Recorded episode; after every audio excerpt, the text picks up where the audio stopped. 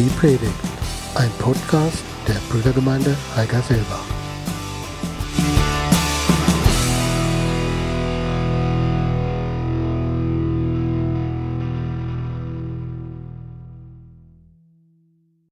Ähm, wie der Marcel schon gesagt hat, ist heute der zweite Teil einer insgesamt vierteiligen Predigtreihe, ähm, die zwei anderen Folgen im November, zum Thema Gott lieben. Und ähm, ich mache eine kurze Rückblende zum letzten Sonntag. Ähm, wir haben darüber nachgedacht, dass es Kirchen gibt, in Rom zum Beispiel, die ähm, sehr schön aussehen, ähm, die ganz viel an Kunst und an Pracht aufzuweisen haben und dass diese aber oft die Eigenart haben, dass sie auf älteren Kirchen aufgebaut sind und die oft schon wieder auf älteren Kirchen aufgebaut sind.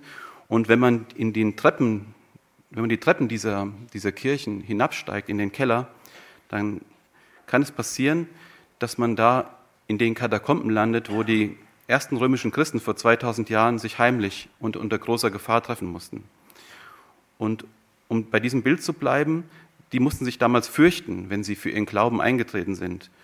Und ähm, um bei diesem Bild zu bleiben, haben wir uns gefragt, was bei uns übrig geblieben ist von diesem ursprünglichen starken Glauben, der diese Christen damals auch zu Märtyrern werden ließ zum Teil, was, was das noch mit unserem Glauben heute zu tun hat. Und was von, vom Glauben übrig bleibt, wenn wir die Schichten an Tradition und an Gewohnheit abtragen. Und äh, was der Kern unseres Glaubens ist und wie viel davon in uns lebendig lebt. Und wir stießen dann auf dieses wichtigste Gebot, das Jesus uns genannt hat, nämlich Gott zu lieben von ganzem Herzen. Das war das Thema letzte Woche, von ganzer Seele. Das ist das Thema diese Woche.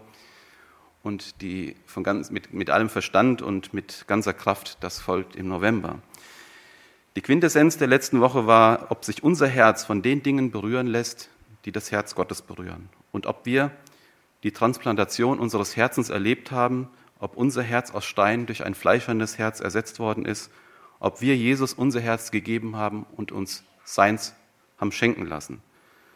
Das waren so die Hauptgedanken von letzter Woche. Und heute, wie gesagt, zweites Thema, Gott lieben mit ganzer Seele. Ich möchte uns dazu, ach so, noch ganz kurz, ähm, dieses Bild von den römischen Kirchen, darauf bin ich gestoßen, ähm, als ich mich gerade mit diesen Fragen beschäftigt habe. Was ist denn das Eigentliche? Ist das, wie ich meinen Glauben lebe, wirklich, ist das alles? Ähm, bin ich gestoßen auf ein Buch von Mark Betterson, Zurück zum wichtigsten Gebot. Das würde ich sehr gerne empfehlen, wer immer ähm, damit sich noch intensiver auseinandersetzen will. Es liest, liest sich, finde ich, sehr gut, 200 Seiten zu einem Bibelvers. Ähm, ja, dazu eine herzliche Einladung. Jetzt lese ich uns zum Einstieg eine Geschichte aus einem ganz anderen Buch vor. Ähm, diese Geschichte soll uns einstimmen auf das Thema heute. In Washington spielte ein Mann an einem kalten Januarmorgen Violine. Nach etwa vier Minuten erhält er seinen ersten Dollar. Eine Frau wirft den Dollarschein in seinen Hut, während sie vorbeieilt. Der Musiker spielt, was auch immer, kann ich nicht lesen, aus Johannes Sebastian Bachs Partita für Violine Solo in D-Moll eines der großartigsten Musikstücke, die je geschrieben wurde.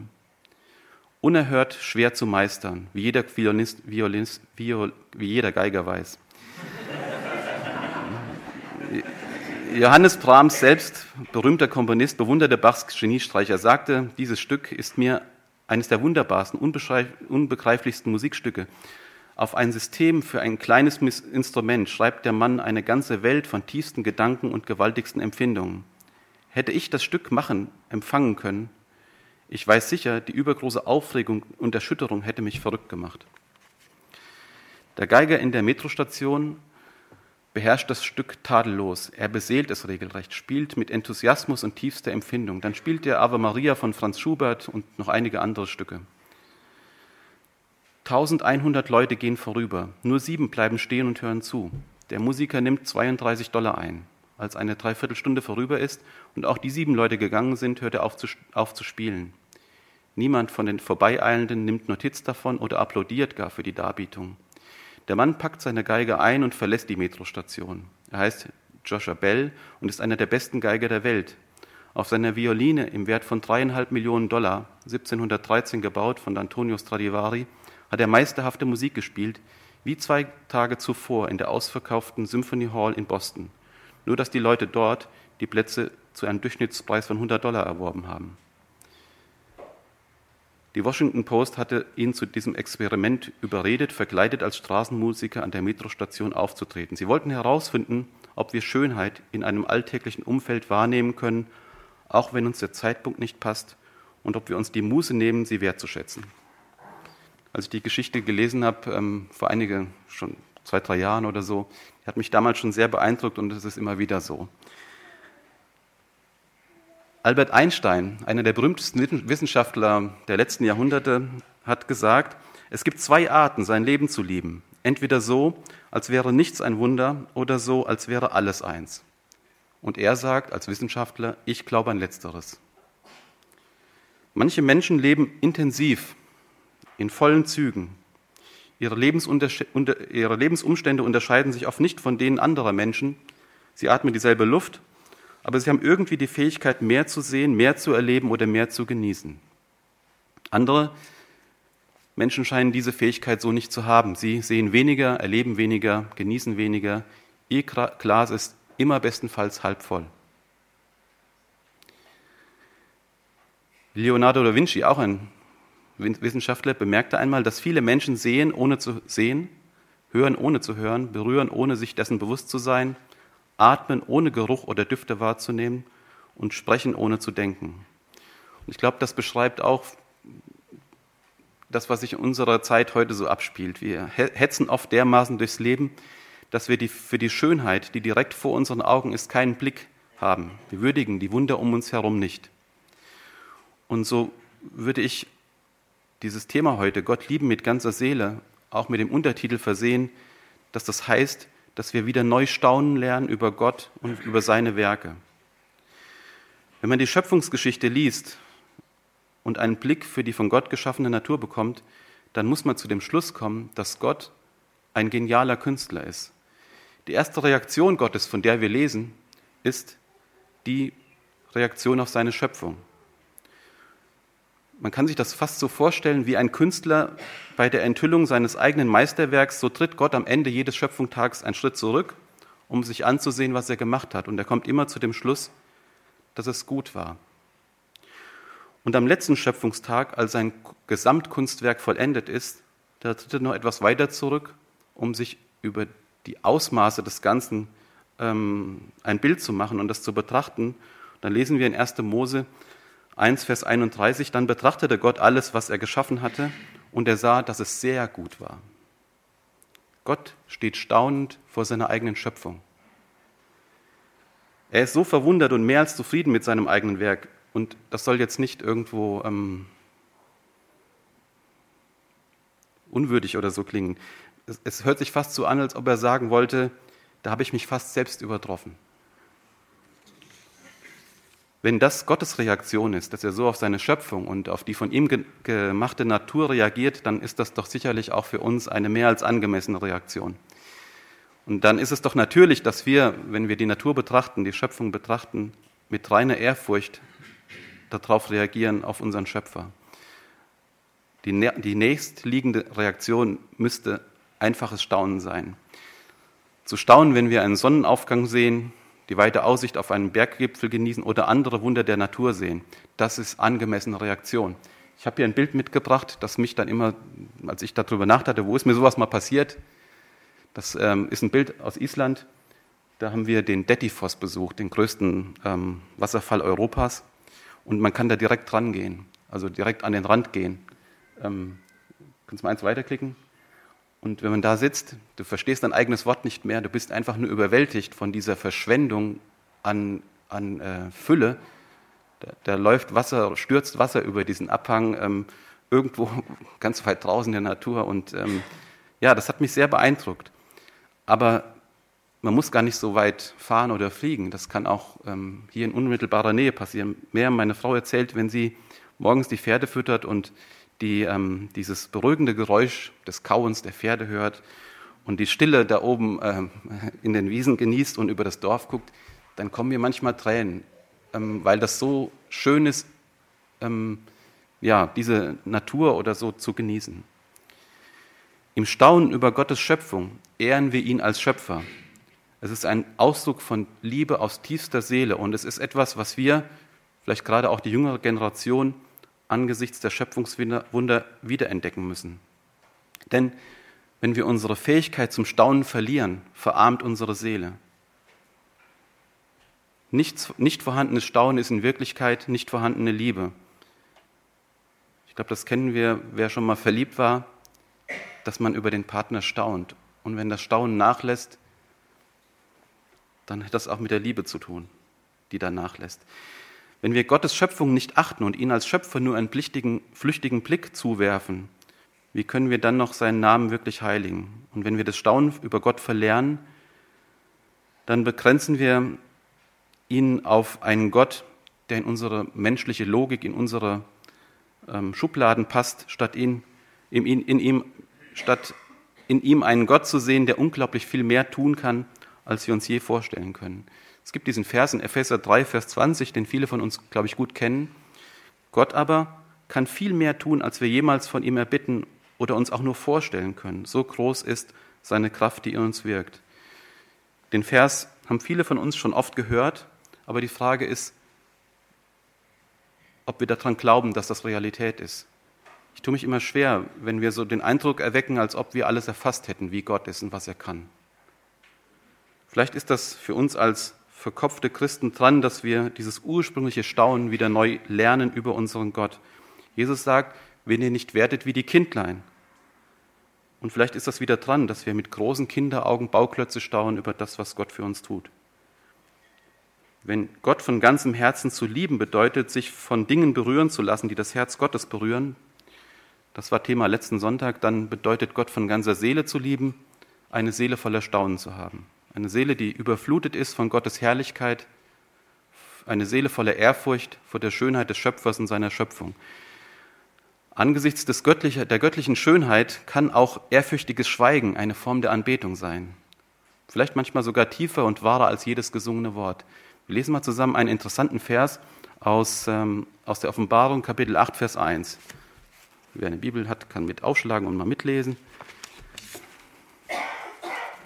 Offenbarung 8, Vers 1. Da steht, als das Lamm das siebente Siegel öffnete, entstand eine Stille im Himmel wohl eine halbe Stunde lang. Ich weiß nicht, den Vers haben vielleicht einige schon mal gelesen, aber vielleicht überliest man den auch schon mal schnell. Es hört sich fast so an, als ob im Himmel eine halbe Stunde andächtiges Schweigen hört und Staunen herrscht angesichts der Herrlichkeit und der Kraft und der Majestät und der der Macht Gottes und des Lamms. Und ich will den Vers jetzt nicht, ähm, mich nicht umbiegen oder nichts Falsches reininterpretieren, aber ich kann mir vorstellen, dass unsere Reaktion genau so sein wird, wenn wir im Himmel angekommen sind. Unsere erste Begegnung mit Jesus, mit Gott von Angesicht zu Angesicht, wird uns, glaube ich, die Worte rauben. Und ich glaube, wir werden wenigstens 30 Minuten ehrfürchtig schweigen und dieses Schweigen auch brauchen, um einfach nur gemeinsam Atem zu holen, weil wir von der, wenn wir vor der Schönheit seiner Majestät stehen. Wenn wir schon hier auf der Erde mit Staunen erfüllt sind, bekommen wir eine Vorahnung von dem, was uns in dem Himmel erwartet. Und von daher sollten wir das neu lernen, die Naturereignisse, die wir allzu selbstverständlich nehmen, als Gottes Werke zu feiern. Die Sonne geht jeden Morgen auf und weil das so ist, nehmen wir das als selbstverständlich. Dabei ist das jedes Mal spektakulär. Die Erde rotiert mit einer Geschwindigkeit von 1670 Kilometer um ihre eigene Achse. Und während sie sich alle 24 Stunden um 360 Grad dreht, rast sie mit 107.000 Kilometern pro Stunde durch das Weltall. Ich weiß nicht, was ihr heute Nachmittag noch so vorhabt. Aber selbst wenn ihr keine großen Pläne mehr haben solltet und auf dem Sofa liegt oder wo auch immer ihr seid, werden wir ganz nebenbei bei der Umrundung der Sonne 2,5 Millionen Kilometer zurücklegen. Und um das Ganze noch zu toppen, dreht sich unsere Milchstraße mit der kleinen Erde in der Mitte oder mittendrin mit ungefähr 788.000 Kilometern pro Stunde.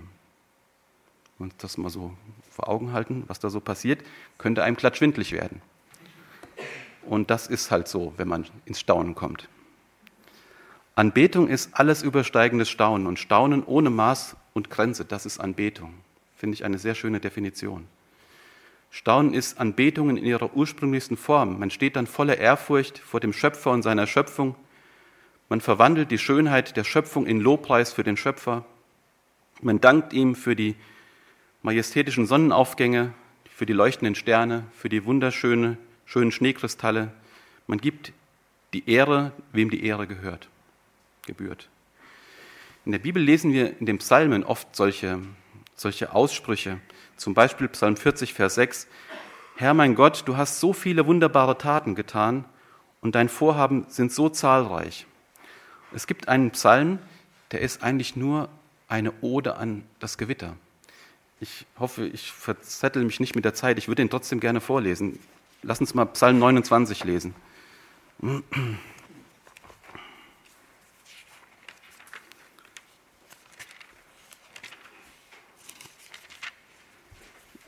Das muss man sich vorstellen. Da nimmt sich die Bibel einen ganzen Psalm, ähm, um Gottes Größe im Gewitter zu lobpreisen. Psalm 29, Vers 3. Die Stimme des Herrn schallt über den Wassern. Der Gott der Herrlichkeit donnert mit Trönen. Der Herr selbst ist über, den, über der mächtigen Meeresflut. Die Stimme des Herrn erschallt mit Macht. Die Stimme des Herrn ist voller Kraft. Die Stimme des Herrn zerschmettert die Zedern. Der Herr selbst zerbricht die Zedern des Libanon. Er lässt ihn tanzen wie ein Kälbchen, den wie, den Sirion wie einen jungen Büffel. Die Stimme des Herrn sprüht feurige Flammen. Die Stimme des Herrn bringt die Wüste zum Beben. Der Herr selbst erschüttert die Wüste von Kadesh. Die Stimme des Herrn lässt die Eichen zerbersten und entästet die Wälder. Alles ruft in seinem Palast Ehre, Ehre, Ehre. Der Herr thront über der Flut. Der Herr thront als König in Ewigkeit. Der Herr gebe seinem Volk Macht. Der Herr segne sein Volk mit Heil. Beim nächsten Gewitter können wir den Psalm mal lesen und mit anbeten über die Stärke Gottes. Nikola Tesla war ein erstaunlicher Erfinder. Er hat über 100 Sachen erfunden. Die bekannteste ist der Wechselstrom. Und dieser Nikola Tesla muss ein eigenwilliger Charakter gewesen sein. Eines seiner Rituale war, dass er bei Gewittern gerne zu Hause am Fenster saß und jedes Mal, wenn es blitzte und donnerte, stand er auf und applaudierte Gott. Ein kleines Genie spendet einem großen Genie stehend Beifall können wir uns fragen, wann haben wir zum letzten Mal unserem Schöpfer applaudiert und ihn umjubelt für das, was er gemacht hat? Wann haben wir ihm zum letzten Mal Standing Ovations gegeben, wenn wir so überwältigt waren von dem, was wir in der Schöpfung gesehen haben? Wann wurde, wurden wir zum letzten Mal von Ehrfurcht erfüllt, als wir den Nachthimmel oder den Herbstwald oder schneebedeckte Berge oder das endlose Meer betrachtet haben, sodass wir den Schöpfer voller Staunen wie ein kleines Kind angebetet haben? Vielleicht sind wir als rational denkende moderne Mitteleuropäer dafür schon zu abgeklärt. Dann wünsche ich uns neue, geöffnete Augen für die Wunder der Natur und für die Momente, in denen sich Gott als Schöpfer neu offenbart und ein kindliches Staunen über, darüber in, in unserem Herzen. Und ich wünsche uns, dass solche Augenblicke in dieser Zeit, die über die Zeit hinausweisen, Augenblicke, in denen wir etwas Tieferes, Größeres als das Sichtbare an Wirklichkeit entdecken, und dass unsere geistlichen Augen geöffnet werden und diese Schönheiten und Wirklichkeiten erblicken, denen gegenüber wir oft vorher blind waren. Die englische Dichterin Elizabeth Browning schreibt in einem Gedicht, auf Deutsch übersetzt, der Herr, der, die, die Erde ist mit Himmel vollgepackt. Ein jeder gewöhnlicher Busch brennt für Gott. Aber nur der es sieht, zieht die Schuhe aus. Wir kennen das Beispiel, was hier angeführt ist von Mose, der den brennenden Dornbusch sieht und die Schuhe ausziehen muss, weil das heiliges Land ist.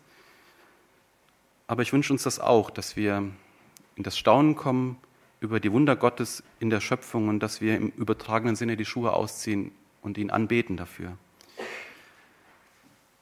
Und dass wir das tun mit allen Sinnen. In Sprüche 20, Vers 12 steht, dass er uns Ohren zu hören und Augen zu sehen gegeben hat. Das sind beides Geschenke Gottes und die sollen wir auch nutzen. Auch der menschliche Körper ist ein Wunderwerk Gottes. Billionen chemischer Reaktionen finden, jede, finden in den Körperteilen in jeder Sekunde statt. Unser Körper atmet Sauerstoff ein, verarbeitet Energie, behält das Gleichgewicht, produziert Hormone, repariert Gewebe, schwemmt Giftstoffe aus, verdaut Nahrung, atmet Kohlendioxid aus und pumpt Blut. Während wir hören, sprechen oder lesen, rasen Millionen von elektrischen Impulsen durch unzählige Synapsenautobahnen in unserem Gehirn und man, man verschwendet keinen Gedanken daran. Und so wichtig und überlebensnotwendig diese, diese Prozesse alle sind, und sind sie meistens gar nicht bewusst, das, was da so in unserem Körper abgeht. Wir sind viel zu komplex, um uns selber zu begreifen. Die menschliche Nase kann eine winzige Prise Knoblauch in der Luft wahrnehmen. Ich hoffe, ihr nicht. Ich habe gestern Döner gegessen. Das könnte sein, dass das noch irgendwie.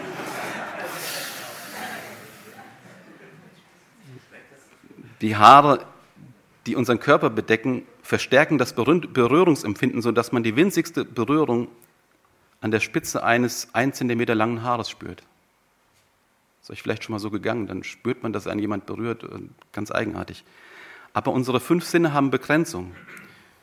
Wir wissen zum Beispiel, dass unser Ohr nur Schallwellen innerhalb gewisser Frequenzen wahrnehmen kann und dass unsere Augen nur Lichtwellen innerhalb einer gewissen Bandbreite wahrnehmen kann. Merkt das bei unserem Hund, der hört schon, der hört schon Leute kommen und läuft schon hin und her und zur Tür. Äh, da haben wir das längst nicht gehört. Ähm, was außerhalb dieser dieser Begrenzung liegt, können wir nicht hören oder sehen.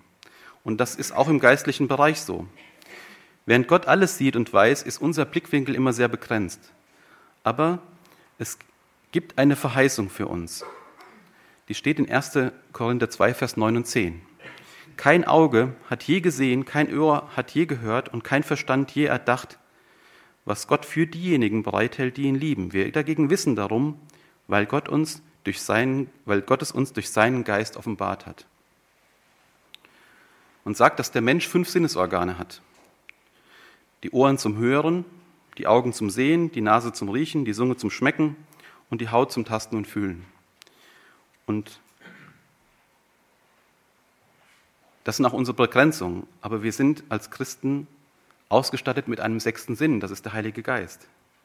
Er gleicht unsere Sinneseinschränkungen aus und er macht uns fähig, Dinge zu empfangen, die wir mit unseren natürlichen fünf Sinnen nicht wahrnehmen können. Er hilft uns, das Unsichtbare zu sehen und das Unhörbare zu hören.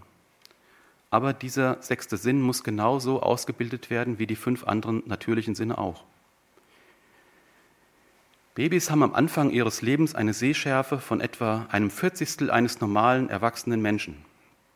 Ihre, Sichtweise, äh, ihre Sichtweite reicht nur etwa 30 Zentimeter weit. Sie sehen die Welt mit einer niedrigen Auflösung, zweidimensional und nur mit 30 Zentimeter Durchmesser. Langsam aber sicher nimmt die Welt an Breit, Breite und Höhe und Tiefe zu und mit vier Monaten kann ein Baby räumlich sehen. Mit sechs Monaten hat sich die Sichtweite verfünffacht und aus der Schwarz-Weiß-Welt wird ein Kaleidoskop der Farben. An seinem ersten Geburtstag kann das Baby die Welt fast genauso gut sehen wie ein Erwachsener. Unser Auge für das Wunderbare entwickelt sich ganz ähnlich. Bevor der Heilige Geist uns die Augen öffnet, nehmen wir die Welt auch gewissermaßen zweidimensional, schwarz-weiß und stark verpixelt wahr. Und dann schenkt Gott uns mit dem Heiligen Geist räumliches Sehen. Er öffnet uns die Augen für die alltäglichen Wunder, die uns umgeben und die wir selbst sind. Und die Sehschärfe unserer Augen nimmt zu, der Blick wird frei für eine Wirklichkeit, die eigentlich schon vorher da war, die, die wir aber nicht erkannt haben. Und langsam aber sicher nimmt die Seele Breite, Tiefe und Höhe an, während sie von Staunen erfüllt ist. Mir fällt es auf, dass wir oft sehr selektiv, also nur ausgewählt wahrnehmen. Unsere Wahrnehmung wird ganz stark von unseren Erfahrungen, von unserer Bildung und von unseren Erwartungen beeinflusst. Man nennt das selektive Wahrnehmung. Und dieses Phänomen kennen wir alle. Manche laden sich Handytöne herunter und denken, den hat noch niemand gehabt. Und wenn sie sich den runtergeladen haben, merken sie, den hat ja schon fast jeder gehabt, weil man dann darauf aufmerksam wird. Oder man interessiert sich für ein Auto, was man gerne kaufen will, weil das so besonders vielleicht ist. Und während man sich damit beschäftigt, sieht man das Auto überall. Sowas ist selektive Wahrnehmung. Was wir wahrnehmen, hängt zu großen Teilen von dem ab, was wir erlebt oder auch nicht erlebt haben, was wir wissen oder nicht wissen, was wir erwarten oder nicht erwarten. Und in der Regel sehen wir, was wir sehen wollen und sehen nicht, was wir nicht sehen wollen. Wir sehen die Welt nicht, wie sie ist, sondern wie wir sind. Und daher offenbart das Staunen oder das Nichtstaunen schlicht auch, was in unseren Seelen ist. Wenn unsere Seele voller Staunen ist, dann ist das Leben wunderbar. weil sich die Herrlichkeit Gottes in unserer Seele widerspiegelt. Das kommt schön zum Ausdruck in einem Vers, ähm, in zwei Versen, Matthäus 6, Vers 22, 23. Dein Auge ist das Fenster deines Körpers. Ein klares Fenster lässt Licht bis in deine Seele dringen, ein schlechtes Auge dagegen sperrt das Licht aus und stürzt dich in Dunkelheit. Wenn schon das, was du für Licht hältst, in dir Dunkelheit ist, wie dunkel wird dann erst die Dunkelheit sein? Dass wir seh, das, was wir, was, äh, was wir sehen und das, was in uns ist, in unserer Seele ist, hängt also in engem Zusammenhang. Manchmal laufen wir wie Schlafwandler durch die Welt. Unsere Augen sind offen, aber der leere Blick offenbart die leere Seele. Und ich glaube, das ist etwas, was wir alle auch schon beobachtet haben. Und genau wie bei einem Schlafwandler bemerken wir unseren geistlichen Zustand nicht, bis uns jemand oder etwas aufweckt. Und wir nehmen die Wunder, die ständig um uns herum passieren, nicht wahr. Wir nehmen den geistlichen Kampf, der ständig um uns tobt, nicht wahr. Und wir nehmen das, was der Heilige Geist ständig um uns herum tut, nicht wahr. Eine interessante Schlafszene in der Bibel lesen wir in 1. Buch Mose. Das ist die Geschichte von Jakob. Ähm, die passiert äh, dem Jakob. Der Jakob war ähm, der ähm, Sohn von Isaak und Rebekka, hat einen Zwillingsbruder Esau. Seine Geschichte ist etwas schwieriger am Anfang. Also ich würde mal sagen, er kommt etwas hinterlistig rüber, hat seinem Bruder das damals sehr wichtige Erz Erstgeburtsrecht äh, äh, abgeluchst, als der Bruder gerade eine schwache, äh, schwache Phase hatte und ähm, dann später auch gemeinsam mit seiner Mutter ähm, im Prinzip sich diesen, diesen Segen erschlichen. Und ähm, dann passiert Folgendes. Er ist auf der Flucht vor seinem Bruder und ähm, muss um sein Leben bangen und er flieht von zu Hause weg in ein anderes Land und dann passiert Folgendes. Das lesen wir mal 1. Mose 28 von Vers 12 bis 17. Da träumte Jakob, siehe, eine Leiter stand auf der Erde, ihre Spitze berührte den Himmel, Gottes Engel stiegen hinauf und hinunter, Oben aber stand der Herr und sagte, ich bin der Herr, der Gott deines Vaters Abraham und der Gott Isaaks. Ich will dir das Land, auf dem du schläfst, geben und deinen Nachkommen schenken. Deine Nachkommen werden sein so zahlreich wie der Staub der Erde. Du wirst dich ausbreiten nach Westen, Osten, Norden und Süden, und in dir sollen gesegnet werden alle Geschlechter der Erde. Sieh, ich bin mit dir und werde dich überall behüten, wohin du gehst. Ich bringe dich auch wieder zurück in dieses Land. Ich verlasse dich nicht, bis ich das ausgeführt habe, was ich dir zusagte. Und jetzt kommt's. Da erwachte Jakob von seinem Schlaf und sagte, wahrlich, der Herr ist an diesem Ort gegenwärtig und ich habe es nicht gewusst. Und dann baut er einen Altar und nennt diesen Ort Bethel, das Haus Gottes. Jakob ging am selben Ort schlafen, an dem er auch aufwachte, aber er wachte innerlich völlig verändert auf. Er hat sich an einem Ort namens Luz schlafen gelegt, aber er wacht in Bethel, also dem Haus Gottes, wieder auf. Seine Umstände haben sich nicht verändert, aber seine Perspektive war niemals mehr die gleiche wie vorher. Nichts war anders und doch war alles anders. Und Jakob wachte nicht nur physisch, sondern auch geistlich auf. Sein Leben hat sich danach total verändert. Bis zu diesem Augenblick hat Jakob geistlich mit geschlossenen Augen gelebt. Und jetzt sah er Gott, wohin auch immer er blickte. Und er bemerkte endlich den Gott, der schon die ganze Zeit da gewesen ist und seine Seele wurde von Staunen erfüllt. Man weiß nie, wo oder wann oder wie Gott ins Leben eindringt, aber er kann überall, jederzeit, auch jetzt, auf jede erdenkliche Art auftauchen. Und das sollte uns immer mit einer heiligen Erwartung erfüllen. Gott kann jeden Moment kommen und alles verändern. Und es passiert oft genug genau dann, wenn wir es am wenigsten erwarten. Ohne dass wir das groß merken, sind aktuell in diesem Raum sind wir umgeben von Radiowellen die wir empfangen würden, wenn wir einen Sender auf eine gewisse Frequenz eingestellt hätten. Die Wellen sind da, aber wir hören sie jetzt nicht. Genauso ist das mit dem Heiligen Geist, wie mit diesen Wellen.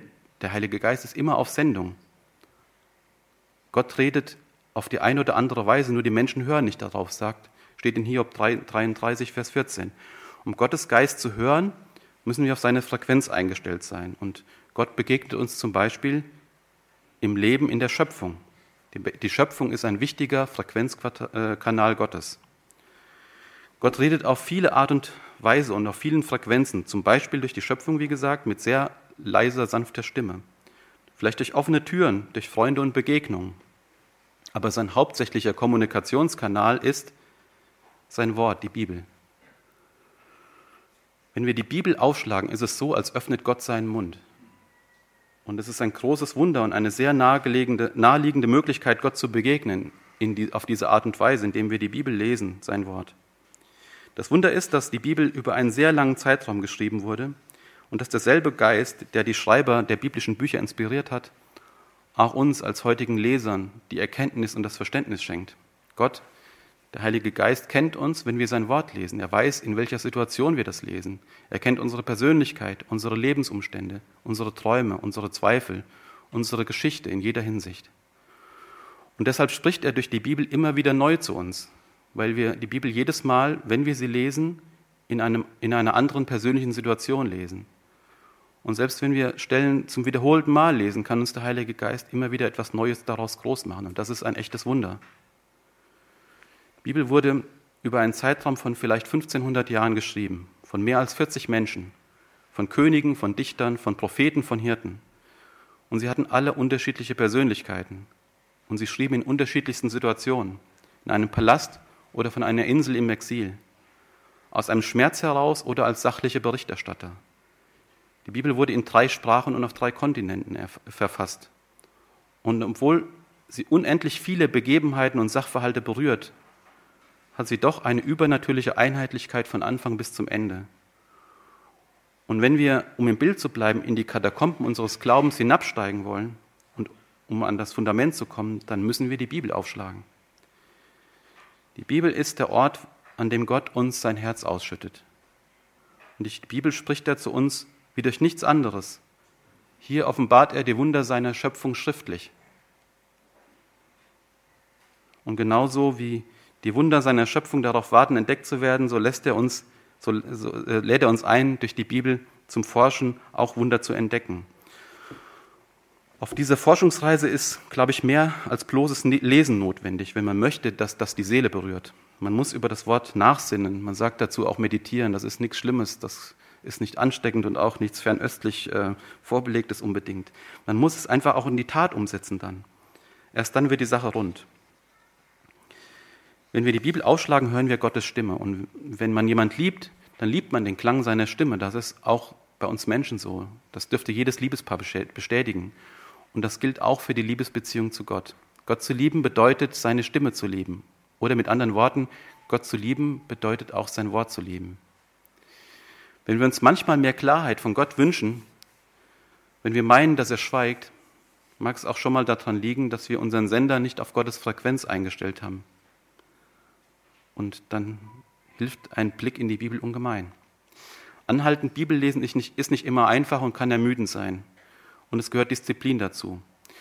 Aber das mit der Disziplin ist uns aus anderen Bereichen ja auch nicht fremd. Disziplin brauchen wir in vielen Bereichen unseres Lebens. In der Schule, im Beruf, im Zusammenleben als Familie. Jeder Sportler braucht Disziplin. Und das gilt auch für das Bibellesen. Aber die täglichen Disziplinen in unserem Leben entscheiden letztlich über unser Schicksal. Und wenn man eine Disziplin lang genug aufrechterhält, wird die Disziplin zur Sehnsucht. Ich bewundere die Leute auch aus unserer Gemeinde, die es schaffen, diszipliniert und regelmäßig zu joggen und ihren Körper fit zu halten. Viele sagen, dass es am Anfang schwer ist, durchzuhalten. Aber irgendwann geht es von alleine und wird fast zur Sucht, laufen zu müssen. Ich frage mich, warum wir diese Einstellung nicht auch aufs Bibellesen übertragen können. Ich schätze, wir werden merken irgendwann, je mehr wir lesen, desto mehr haben wir Verlangen danach. Und wir lernen an der Bibel Geschmack zu finden. Manche klagen auch uns Ältesten gegenüber schon mal, wir bekommen in der Gemeinde nicht genug geistliche Nahrung. Die Predigten sind zu flach, die Prediger nicht gebildet genug oder was auch immer. Es ist leicht, anderen die Verantwortung für das zu geben, was unsere Verantwortung sein sollte. Denn mit dieser Haltung lassen wir die anderen die Bibel studieren und sie auslegen und sich Gedanken machen und sie möglichst kurzweilig vorzutragen. Dabei sollen wir bedenken, dass die Bibel vor ziemlich genau 500 Jahren von der Kanzel gelöst wurde. Das war im Mittelalter. Und es war eine bahnbrechende Entwicklung. Vorher konnten nur die wenigsten Leute lesen. Eine Bibel in, ihrer eigenen Sprache oder in ihrem privaten Eigentum hatten sie nicht. Sie waren darauf angewiesen, dass der Pfarrer oder der Priester ihnen das Wort Gottes sonntäglich auslegte. Sie konnten es nicht nachprüfen und die Lehren und die Predigten anhand der Bibel selbst überprüfen, das konnten sie nicht. So wucherte Unkenntnis, Halbwissen und Aberglauben in der Christenheit damals. Das änderte sich erst im Mittelalter, als Glaubensmänner vor dieser niederschmetternden Entwicklung und dem geistlichen Elend die Bedeutung klar wurde, wie wichtig das ist, dass jeder einen Zugang zu seiner Bibel hatte dass jeder selbst darin lesen konnte und so Persön den persönlichen Glauben auf eine solide Grundlage stellen konnte. Die Männer, die damals die Bibel in die jeweilige Sprache der einfachen Leute übersetzt haben, um sie allen zugänglich zu machen, mussten oft schwer leiden. Ich habe mal Beispiele von vier solcher Männer mitgebracht. John Wycliffe, der die Bibel im 14. Jahrhundert, wenn auch nicht aus dem Urtext, ins Englische übersetzte, wurde später zum Ketzer erklärt, seine Schriften verbrannt, seinen Leichnam aus dem Grab wieder ausgegraben und verbrannt. Johann Hus, der tschechische Reformator aus dem 15. Jahrhundert, der an der Übersetzung der Bibel in seine Landessprache mitgewirkt hat, wurde als Ketzer verbrannt. William Tyndale, der die Bibel erstmals aus dem Urtext ins Englische übersetzte, wurde hingerichtet. Und Martin Luther, der die Bibel ins Deutsche übersetzte, musste ebenfalls um sein Leben fürchten. Solche Männer haben dafür gesorgt, dass jeder, unabhängig von der Kanzel, Zugang zu Gottes Wort haben konnte. Sie haben dafür schwer zahlen müssen. Und das ist 500 Jahre her. Für uns ist die Bibel in unserer Sprache so, so selbstverständlich geworden, dass wir fast jede Wertschätzung dafür verloren haben. Man kann durchaus befürchten, dass sich die Christenheit geistlich wieder auf das Niveau zurückbewegt, wie es in der Zeit vor der Reformation und vor den Bibelübersetzern war. Halbwissen, Unkenntnis und Glauben ohne Fundament. Glaube, der sich zufrieden gibt mit einer vorgesetzten Mahlzeit pro Woche. Eine Stunde Gottesdienst mit einer Predigt, die möglichst nicht zu lang sein sollte. Heute wird es etwas länger, fürchte ich. Beim Nachdenken über diese Misere habe ich mich über mich selbst sehr geärgert, weil ich mir das selbst sagen muss. Ich muss über 50 Jahre alt werden, und das ärgert mich sehr, um die Wichtigkeit des regelmäßigen Bibellesens mit der richtigen Motivation für mich zu erkennen. Ich bekenne, dass das für mich Bibellesen über viele Jahre sehr viel mit Pflichterfüllung zu tun hatte, mit einem schlechten Gewissen, das es zu lindern galt. So gelang Bibellesen mehr schlecht als recht, mal regelmäßiger, mal unregelmäßiger. Aber es ist doch klar, dass das Lesen eines Losungsvers am Tag nicht reicht als gesunde Ration für das geistliche Leben. Jemand hat es mal den Schluck aus der geistlichen Feldflasche genannt. Das ist was für die absolute Notzeit in der Wüste, aber doch nicht für das Normale. Ich habe angefangen, ähm, ähm, eine stille Zeitbibel, die ich mir vor Jahren gekauft habe, die, äh, rauszukramen und ähm, will damit die Bibel halt in einer gewissen Zeit, ich glaube eineinhalb oder zwei Jahren durchlesen.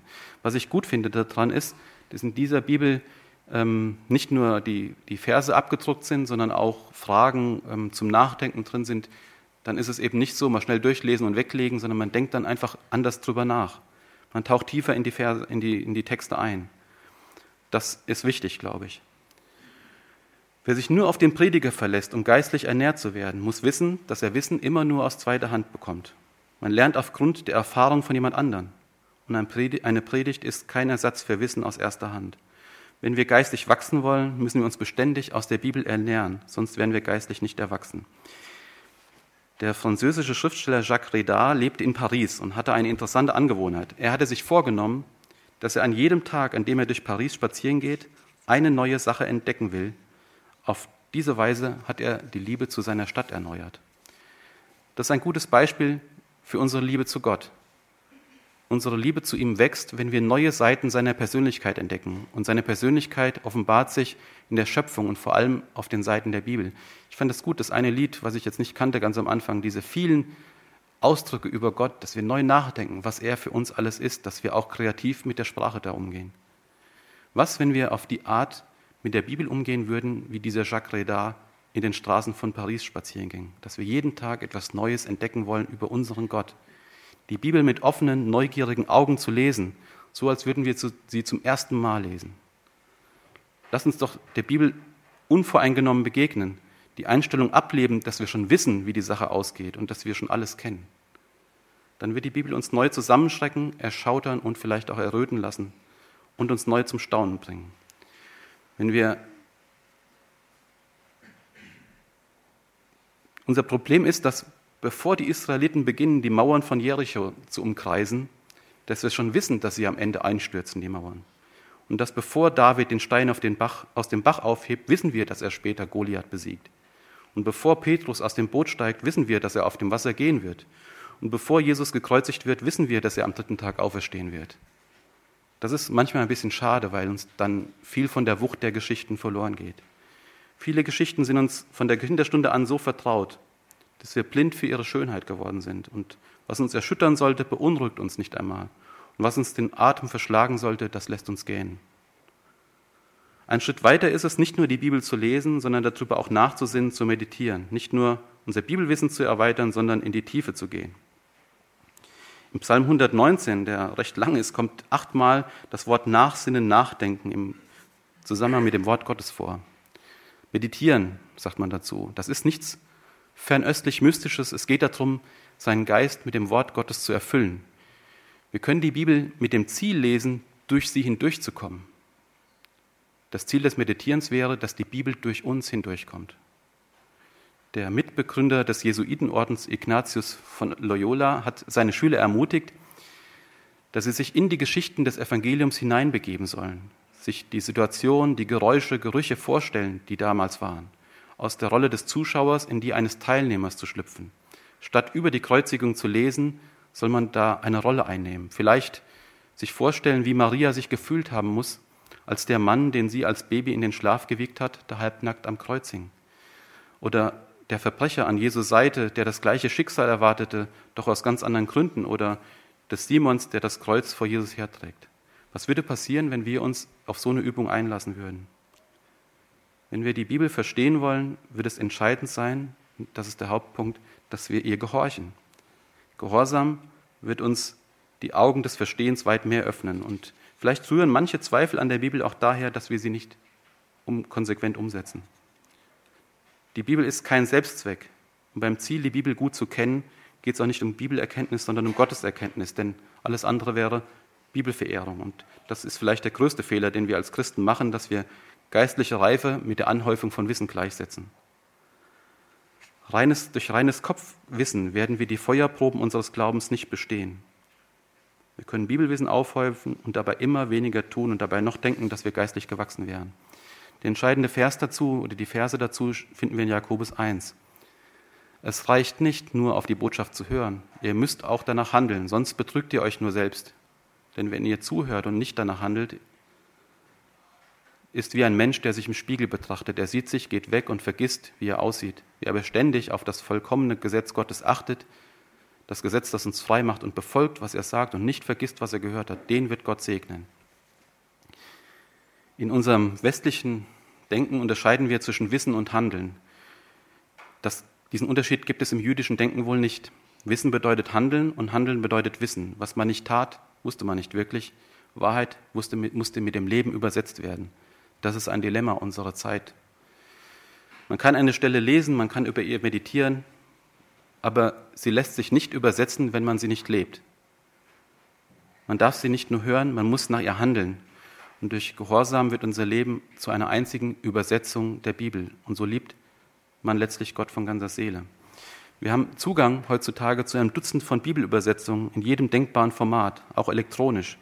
Und deshalb tendieren wir dazu, die Bibel für selbstverständlich zu halten. Wir sollten den Männern und Frauen neu dankbar sein, die ihr Leben dafür eingesetzt haben, den heiligen Text in unsere Sprache zu übersetzen.